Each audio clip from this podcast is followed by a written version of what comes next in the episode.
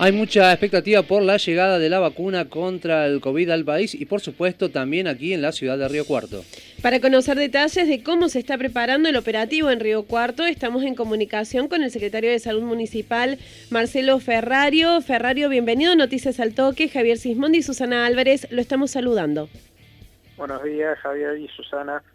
El gusto es nuestro secretario de tenerlo aquí al aire en Noticias al Toque. Bueno, ¿cuántas vacunas van a llegar a la ciudad?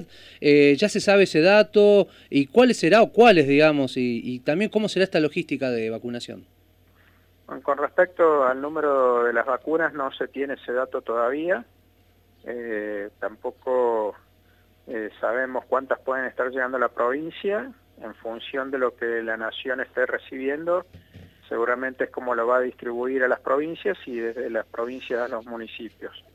Independientemente de eso, hace ya varias semanas que se viene trabajando en conjunto con el Ministerio de Salud en la provincia, en lo que tiene que ver con la logística, en los lugares de vacunación, en lo que debe ser la conservación de la vacuna eh, en función de la que llegue y en los grupos que van a intervenir en la vacunación. Cuando me refiero a la vacuna que llegue, cada una tiene una logística de conservación, de transporte y de aplicación diferente, con lo cual eh, hace que tengamos que tener eh, distintos tipos de acción en función de, de, la vacuna que vayamos a recibir. Por todo lo que se viene diciendo del Ministerio de Salud de la Nación, la vacuna que estaría llegando en primer lugar sería la Sputnik 5.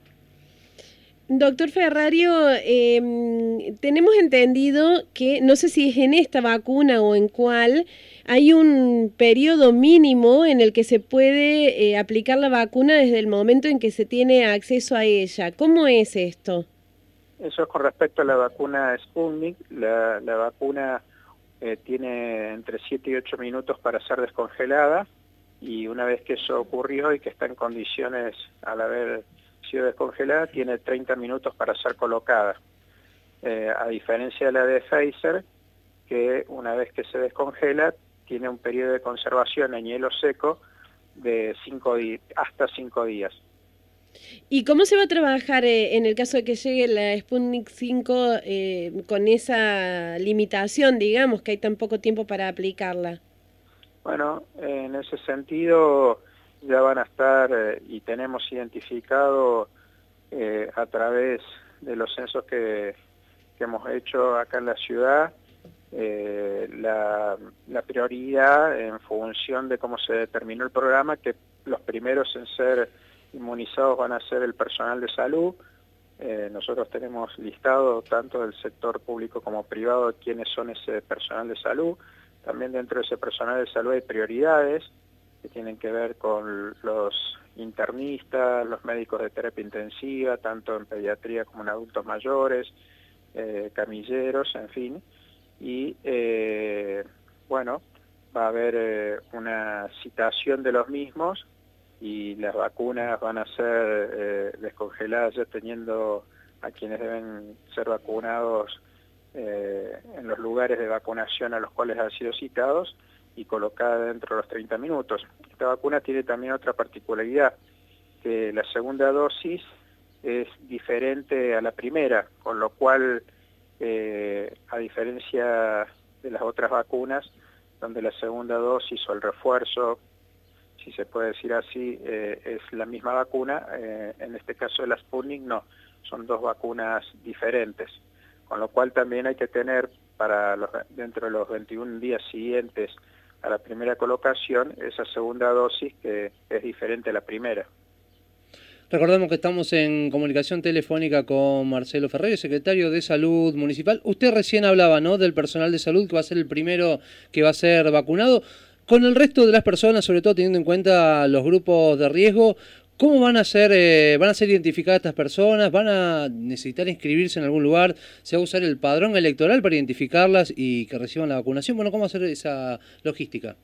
Nosotros, en el caso nuestro en particular, eh, ya tenemos identificado desde hace varios años y georreferenciado eh, las personas cuando las hemos vacunado contra la gripe A, tenemos los grupos de riesgo bastante bien identificados eh, sumados a los que eh, tenemos ahora ya identificados a partir de los que tuvieron COVID y estuvieron dentro de los grupos de riesgo, también con aquellas personas que fueron contactos estrechos y que no necesariamente eh, padecieron la enfermedad, también los tenemos todos en, una base de datos eh, que no solo lo tiene la municipalidad, sino que está a nivel provincial en un sistema que se llama Rayman y en ese sentido eh, tenemos localizada la mayor cantidad de población a vacunar, pero todo también va a depender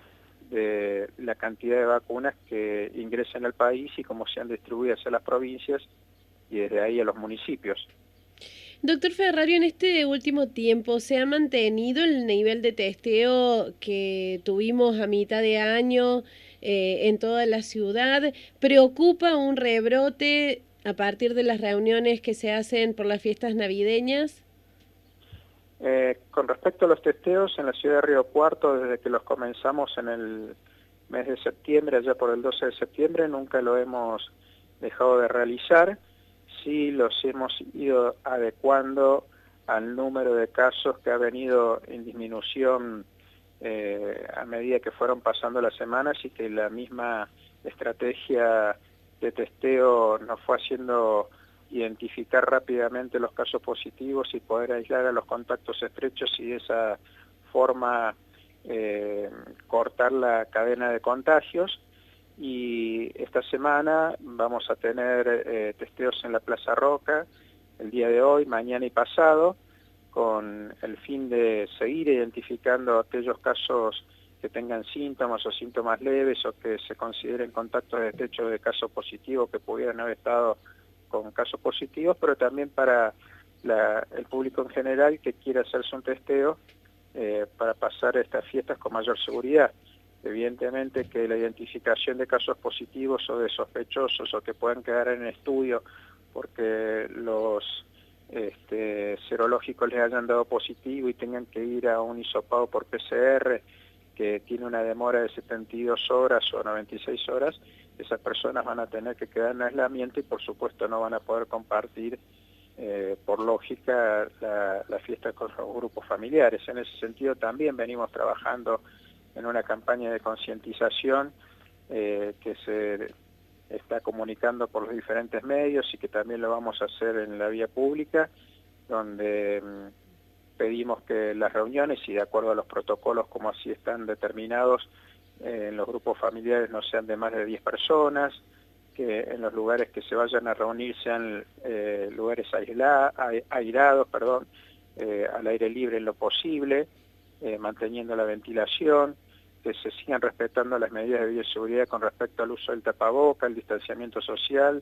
al lavado de manos, y le agregamos que no se compartan los utensilios de comida, cubiertos, platos y vasos y que cualquier persona que pueda tener algún síntoma o que esté en aislamiento, evidentemente no debe concurrir a las reuniones sociales.